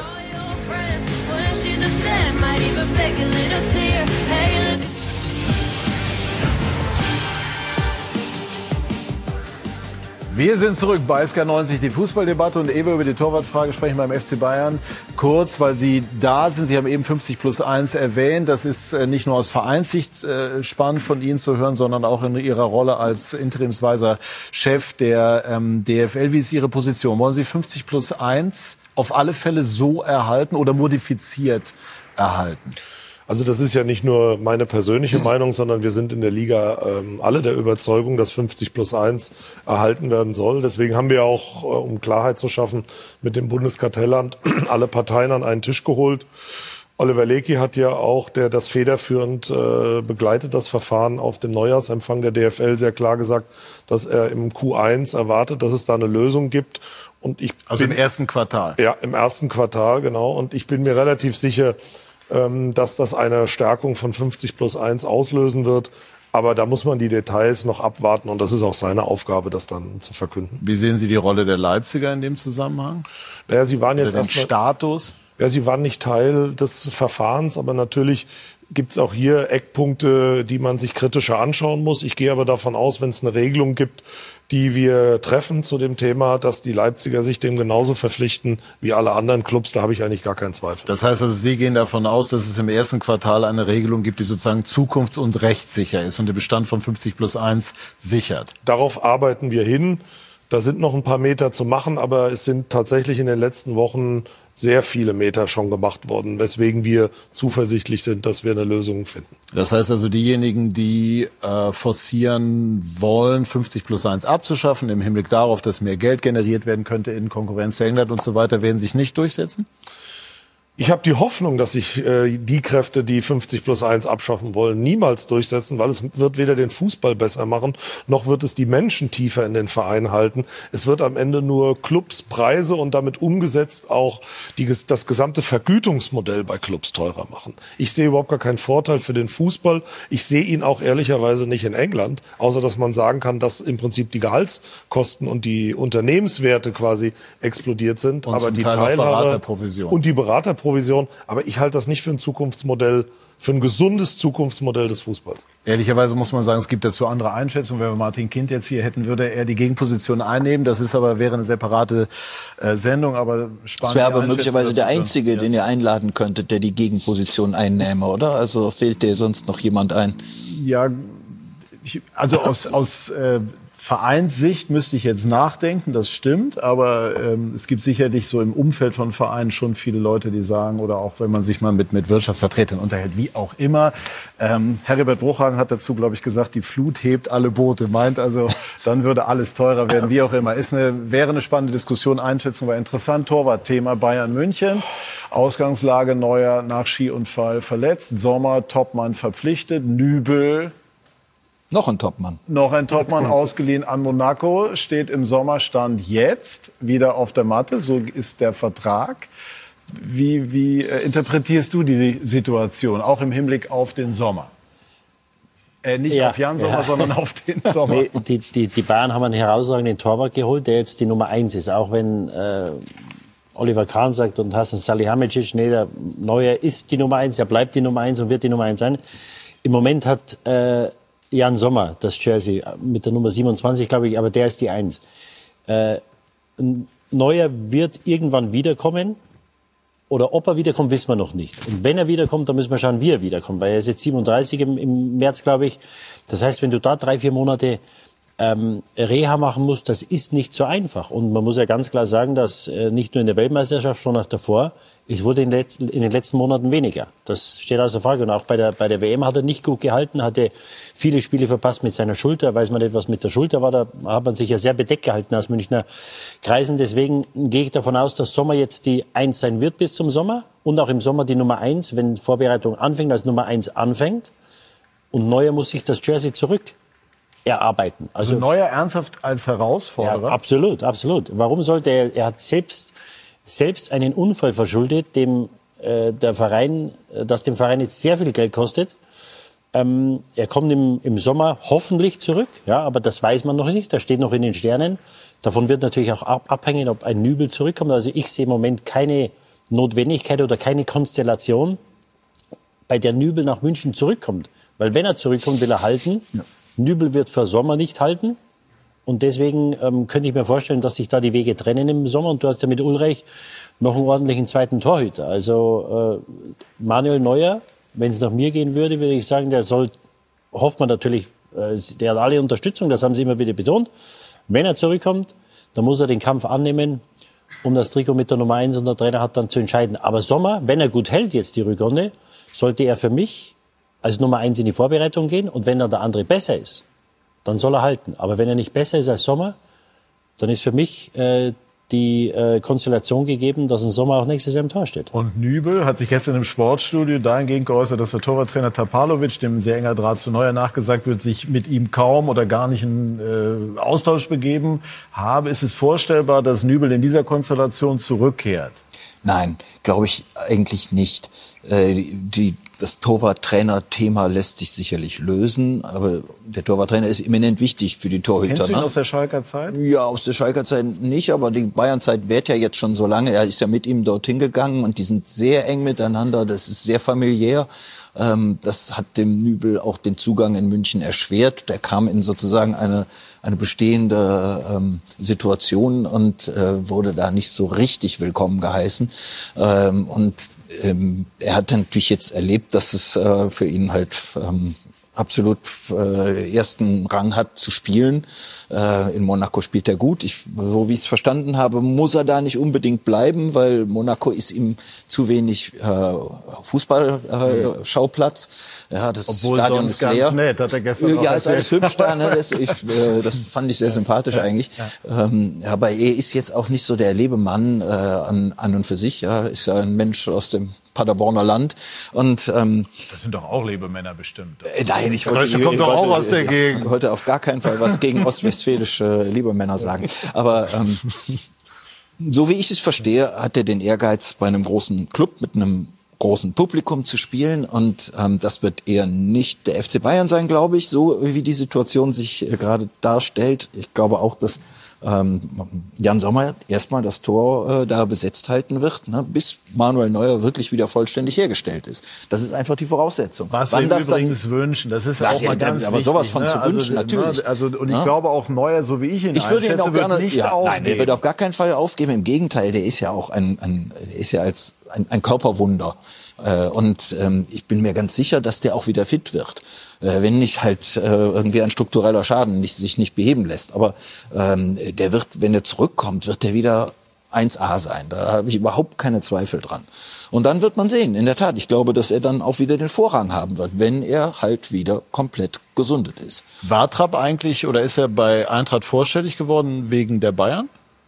Nee, ähm, vorstellig ist niemand geworden, aber ich glaube, es stimmt tatsächlich, dass man Dinge mal auslotet. Das ist auch aus Sicht des FC Bayern vollkommen nachvollziehbar. Die eine der, der einer der besten Torhüter ist Kevin Trapp eben. Da muss man mal hören, was möglich ist. Aber das, glaube ich, war nur ein ganz, ganz kurzes Intermezzo. Also das war jetzt nicht von ihm auch ernsthaft forciert, weil er sich ja zur Eintracht äh, bekannt hat. Genau. Er muss eigentlich Sommer sein Torwartspiel umstellen. Diese Komponente wird kaum besprochen, weil er einfach, ja, du hast nur ein, zwei Bälle pro Spiel. Das ist der Unterschied. Also wenn man sich so an dieses große Spiel von ihm bei den Bayern erinnert, 18, 19 Paraden, das kommt bei Bayern seltener vor. Ist das eine Umstellung? Ja, eine Umstellung ist es natürlich. Also 27 Bälle wird er bei den Bayern nicht halten müssen in einem Spiel. Ähm, aber er hat ja auch äh, in Gladbach oder für die Schweiz mit Sicherheit Spiele gehabt, wo er weniger zu tun bekommen hat. Er ist ein absoluter Klassemann. Du musst die Konzentration natürlich anders halten, wenn du nur äh, wenn du weniger Bälle bekommst. Eine andere Sache, wo er sich vielleicht, also da muss er sich, glaube ich, nicht umstellen. Das Einzige, was er vielleicht machen muss oder was ihm der Trainer vielleicht mitgeben wird. Und wenn Neuer gespielt hat, wenn da äh, 30 Meter vom, Gegner, vom, vom Tor ein langer Ball über die bayerische Abwehrkette gespielt wurde, da sind die Spieler oft stehen geblieben, weil sie gewusst haben, äh, der Neuer äh, macht den Stabsager und der nimmt den Ball auf oder klärt den Ball. Also das ist vielleicht eine Sache, dass er fünf oder zehn Meter weiter vom Tor spielen muss, ähm, weil sie eben gerne hoch verteidigen und natürlich auch im Kopf haben, wenn der Ball da drüber geht und es ist nasser Rasen, dann ist der Neuer da. Das ist vielleicht eine Sache, aber da hätte ich mir jetzt übrigens gewünscht, den Tipp hättest du in einer Woche oder in zehn Tagen erst gesagt. Das werden Sie schon Dazu wissen. jetzt ist die Katze werden dem Sie schon Sack. wissen. Er ist ein, ist ein absoluter Klassemann. Der wird hier hervorragend halten. Also wenn Sie in der Champions League nicht weit kommen oder in der Liga, wenn vielleicht noch was passieren sollte, wäre ich sehr überrascht, wenn es an ihm liegt. Ja, es ist schon gut gemanagt, muss man auch sagen. Unter Zeitdruck jetzt von den Bayern Sommer zu holen, oder? Ja, so- ja und nein, ehrlich gesagt. Also äh, der Schachzug ist der richtige, gar keine Frage. Aber was, was war daran jetzt so kompliziert zu managen? Letztlich hat äh, der FC Bayern dem äh, den Borussen einen neuen Torwart gekauft, äh, den sie wahrscheinlich im Sommer sowieso hätten anschaffen müssen. Äh, die, die Borussia ist froh und glücklich. Äh, die haben diesen Poker ähm, ziemlich souverän äh, ausgeübt, äh, ausgeführt. Äh, ja, haben sich nicht beirren lassen durch äh, minderschwere Angebote, die äh, eingangs ein, äh, Es ist insofern ankamen. gut gemanagt, weil es nicht nochmal irgendwie ein, ein sozusagen halbgarer Kompromiss war, sondern weil die Bayern sich getraut haben, einen zu holen. Ähm, obwohl sie mit Neuer eben diesen ganz großen Namen immer noch haben, aber ich Ich wollte das, euch, ich meinte, wollte Nein, das jetzt nein, nicht negativ gegen die ne? Bayern wenden. Ja. Ne? Äh, Man muss vielleicht eins dazu sagen, nur das am Rande. Das Verhalten von Jan Sommer in dieser äh, Phase, das war halt auch sehr anständig und vorbildhaft, ja, seinem alten Club Ja, ja. gegenüber. Das ist auch nicht total selbstverständlich. Ja? Also auch wenn ja, es wünschenswert wäre, dass es selbstverständlich ist, aber ich finde, das, ähm, das muss man auch mal hervorheben. Absolut, der geht dort, so habe ich mir das sagen lassen, als Legende. Ne? Also das, also, und mit- das haben wir schon ganz, mit- wirklich schon mit Applaus, ganz äh, anders erlebt. Er hat sich ähm, wirklich zurückgehalten, auch den Wechsel in irgendeiner Form zu forcieren. Also das, das gab es schon anders und jetzt sind im Moment alle Beteiligten glücklich und Manuel Neuer hoffen wir. Äh, wünschen wir, dass er auf die Beine kommt. Wir wollen noch über Rudi Völler sprechen, über die Situation äh, bei der deutschen Fußballnationalmannschaft, die enttäuschend, das wissen wir alle, bei der Fußballweltmeisterschaft abgeschnitten haben. Ist jetzt Völler ähm, derjenige, der alleine sozusagen die Stimmung wieder ins Positive wenden kann? Ganz sicher nicht alleine, aber Rudi ist ein, ein für mich erster total wichtiger Stein, weil jeder, der seine Art kennt, weiß, dass er die mit, dass er alle um sich herum mitnimmt und alle auch begeistern kann mit guter Laune. Und der unterscheidet dann auch nicht in den Positionen, wer ist jetzt gerade wichtig oder wer ist nicht so wichtig, sondern der hat einfach eine Ausstrahlung, die wir brauchen, denn man darf eine Sache nicht vergessen. Wir reden über eine Europameisterschaft, die in 17 Monaten ohne Qualifikationsspiele stattfindet. Also woher soll sozusagen aus sich heraus plötzlich diese Begeisterung kommen? Und da ist Rudi genau der Richtige, der als Person das entfachen kann. Hätten Sie es eigentlich für klug gehalten, außer Konkurrenzqualifikation mitzuspielen? Das stand ja durchaus im Raum. Ach, ich weiß nicht, das ist dann so ein bisschen wie Trockenschwimmen, ehrlicherweise. Ich glaube, wir können das Thema, müssen das Thema, werden das Thema auch anders aufziehen und haben natürlich ein paar mehr Beinfreiheiten, auch gegen hochkarätigere Gegner dann zu testen. Im Netz gibt es durchaus Kritik an der Berufung von Rudi Völler, so im Sinne von, das ist jetzt nur so das Altbewährte und so weiter. Wie siehst du das? Wenn es im Netz Kritik gibt, dann muss das grundsätzlich nicht verkehrt sein, was man gemacht hat. Ja, also es ist ja oft so, dass es gibt ja Kritik gegen alles. Wenn ein anderer gekommen wäre, dann hätte man den kritisiert. Ähm, es gibt wahrscheinlich keinen größeren Sympathieträger wie Rudi Völler. Das ist vielleicht in der jungen Generation anders als in meiner Generation, aber es ist so. Und Du bist ja mit ihm bei der WM 2002 ja, und, und, und, und, und was, glaube ich, ganz wichtig ist, dass er, dass er glaubwürdig ist, dass es ihm immer um die Sache geht und dass, dass er auch mal in der Lage ist, Dinge anzusprechen, dass die Leute ihm zuhören. Und er hat ja bei der PK, bei der Anfangs-PK schon mal ähm, die Innenministerin für ihr Verhalten getadelt, als sie mit der Binde auf der Tribüne saß. Und das sind alles Sachen, die müssen angesprochen werden. Wenn wir, wenn wir diese Sachen vor der WM angesprochen hätten, dann hätten wir die, die, diese Diskussion vielleicht nicht und wir könnten Rudi seinen, ähm, seinen Ruhestand, Ruhestand äh, in, in Düsseldorf und ja. in, in Rom äh, leben lassen können. Das hat ja einen Grund, warum er da ist. Und es gibt für mich in dieser Position gibt's kein Besseren. Unsere größte Aufgabe ist es, das hat er auch gesagt, dass wir die Leute wieder hinter die Mannschaft bekommen, weil die Mannschaft in den letzten Jahren sportlich und auch außerhalb des Platzes sehr viel Schaden in Anführungszeichen angerichtet hat, dass man sich eben über Dinge, ähm, dass man sich schlecht verkauft hat. Denn wir sprechen gerade über diese, diese Volksnähe mit die Mannschaft, da ging das alles los vor Jahren. Ähm, das, das ist unsere Mannschaft. Die gehört uns Vieren genauso wie 80 Millionen Leute. Das ist unsere Nationalmannschaft. Und in den letzten Jahren hatte man nicht das Gefühl, dass diese Mannschaft allen gehört. Da hat man sich distanziert von den Fans, da hat man sich abgeschottet, da hat man selbst in Katar hat man sich 100 Kilometer außerhalb der außerhalb Dohas hat man sich äh, angesiedelt, wo alle anderen in der in der Stadt waren und und eine Möglichkeit gab für die Fans mal die Mannschaft zu sehen. Bei uns gab es diese Möglichkeit nicht und da müssen wir wieder hinkommen. Dieses Gespür hat der Rudi und deswegen werden wir sehen. Äh, mein, meine Bedenken sind die sportliche Führung. Einmal ganz vor kurz. der WM schon und wie das weitergeht, werden wir sehen. Gleich, aber wie, wie kritisch wird das äh, sozusagen in der Führungsebene des deutschen Fußballs gesehen? Das, was Didi auch angesprochen hat, das, was man Entfremdung von der Basis nennt. Sehen wir schon und äh, wissen auch, dass wir gegensteuern müssen. Und äh, für uns alle ist der Auftrag, eine gute Euro 2024 abzuliefern, ganz oben auf der Liste. Das gilt auch für die Clubs. Äh, da werden wir alle in eine Richtung arbeiten müssen, weil wenn das sportlich oder auch vom gesamten Erlebnis her nicht uns das bringt, was wir kennen und als Bild im Kopf haben von der WM 2006, dann glaube ich, wird der deutsche Fußball schon auch eine Delle bekommen, die nicht einfach mal so ausgeräumt werden kann, weil es natürlich am Ende alles ins, unter, den, unter das Brennglas bringt, was wir im deutschen Fußball haben. Und ich will auch eine Sache klarstellen.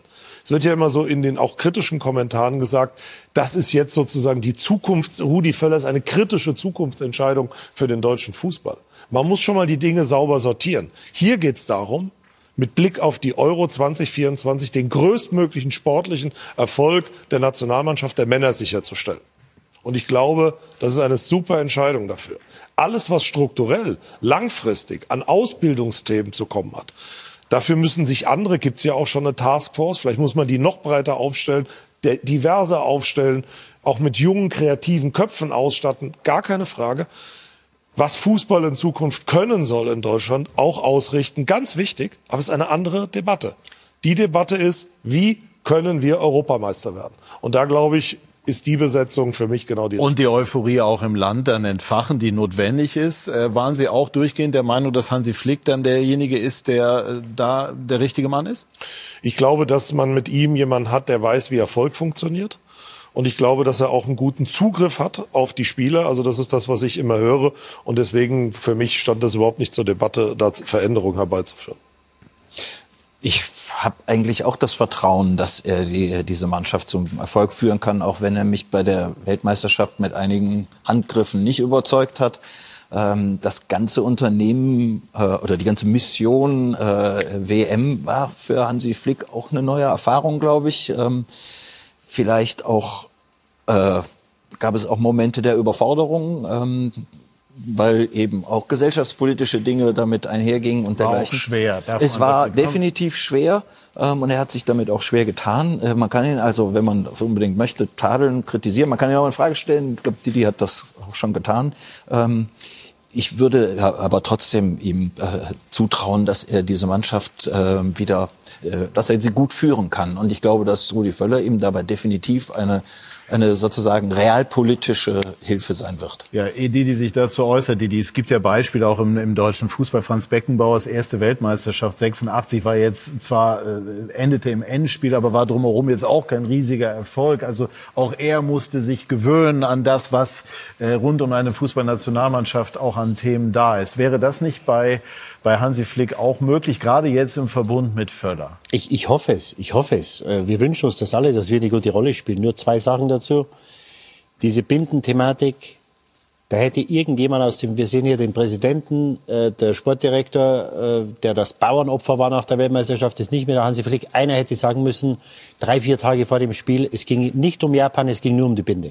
Einer von denen hätte sagen müssen, und in letzter Instanz der Trainer, wenn es die anderen nicht machen, weil er gesehen hat, dass das die Mannschaft spaltet. Er hätte sagen müssen, pass auf, es wird nichts mehr beantwortet zu der das wäre Sache. ehrlich gesagt dann die Aufgabe von Bierhoff gewesen, im Grunde genommen, Ja, aber wenn oder es der macht, dann muss es der Trainer dafür wäre jetzt dann auch Völler da. Okay, okay, aber wenn ich als Trainer sehe, dass es so nicht geht und da sagt keiner was, dann muss ich das machen.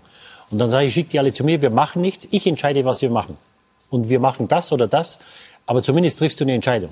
Da hat man sich in der Führung, und da nehme ich den Trainer mit rein, hat man sich hinter der Mannschaft versteckt. Und die andere Sache ist, dass es diese, diese Spaltung zwischen Bayern-Spielern und dem Rest der Nationalmannschaft gegeben hat. Die wurde während der Weltmeisterschaft nicht besser. Da hat er jetzt 18 Monate oder glaube ich mehr als 18 Monate Zeit gehabt. Das hat er nicht geschafft. Hat dann auch nach dem ersten Spiel einen Harvards raus, hat den Sané rein. Da, damit war alles gegessen. Da haben, glaube ich, die Nicht-Bayern alle keine Lust mehr gehabt. Dann ist es zum Ausscheiden gekommen. Und mir fehlt der Glaube, wie das in 18 Monaten besser äh, werden soll. Weil er hat es in 18 Monaten nicht geschafft. Was gibt mir den Glauben, dass es in den nächsten 18 Monaten, dass das besser wird? Zum Beispiel, dass er mit Rudi Völler jemanden hat, mit Ja, dem er sich der, aber der, der austauschen Rudi kann, ist im er mit Hintergrund. Bierhoff auch konnte. Ja, klar. ja, aber der, der Rudi, der ist im Hintergrund, der wird mit der Mannschaft wieder natürlich dabei sein. Nur das sind Sachen, die muss der Trainer regeln. Da hat der, da hat der Rudi auch nichts in Anführungszeichen zu sagen. Das muss er machen. Und wenn die Spieler in Anführungszeichen den Glauben an den Trainer verlieren, weil sie sagen, nee, nee, der behandelt, äh, der behandelt die Bayern anders als uns, dann fehlt mir der Glaube, wie das besser werden soll. Aber der Glaube könnte genau daraus entstehen. Nämlich, dass er gelernt hat, ähm, das ist, dass er. ja, das musst du aber den anderen da erstmal erzählen, Philipp. Ob, Und ich glaube, man muss schon auch Ja, er kann es nur durch Taten äh, Ja, äh, Wir müssen jetzt machen. letzte Äußerung, weil die Ja, Kollegen der Leistungsprinzip. Ich sage immer, darauf müssen wir uns komplett fokussieren. Das muss unser Thema sein. Ja. Ja. Damit kann ich leben. Und beim Thema Leistungsprinzip äh, schaue ich dann mal ganz vertrauensvoll zu Leo und zu Mirko Slomka. Und ihr gleich mit den XXL-Highlights eines weiteren sehr namhaft besetzten Spiels. Ja, vielen Dank. Äh, Ja, Leistungsprinzip zählt bei uns auch. Mirko hat sich qualifiziert, darf auch den Abend mit uns zu Ende äh, bringen. Äh, Mirko, ähm, Gladbach gegen Leverkusen, Tempo, glaube ich, wird ein Thema in den Analysen. Tempo und wieder viele Tore. Also die, der erste, der, der Restart der Bundesliga ist geprägt von vielen Toren, auch beim letzten Spiel des, des Tages. Auch im Borussia Park hat's gescheppert. In diesem Sinne, Patrick. Dann verraten wir jetzt das Ergebnis noch nicht. Ich muss ehrlich sein, ich kenne es gar nicht. Mir hat es keiner zugerufen. Äh, ich bin gespannt. Abschließend, Sie fahren jetzt zu den Freiburgern. Müssen Sie büßen, was dort schief gegangen ist in Wolfsburg? Ja, ist ja immer so. Wenn man hoch verliert, werden danach alle Sinne geschärft. Der Trainer zieht ein bisschen an, aber ich glaube, das wird auch ein sehr torreiches Spiel werden. Dann lassen wir das mal so stehen. Ne? Gut, Herr Hellmann, Dankeschön. Danke an die Runde. War sehr, sehr interessant, sehr spannend, hat Spaß gemacht. Ich hoffe, Ihnen, liebe Zuschauerinnen und Zuschauer, auch. Wünsche Ihnen jetzt noch einen schönen Sonntagabend. Machen Sie es gut und gleich die XXL-Highlights aus der Bundesliga. Tschüss und auf Wiedersehen.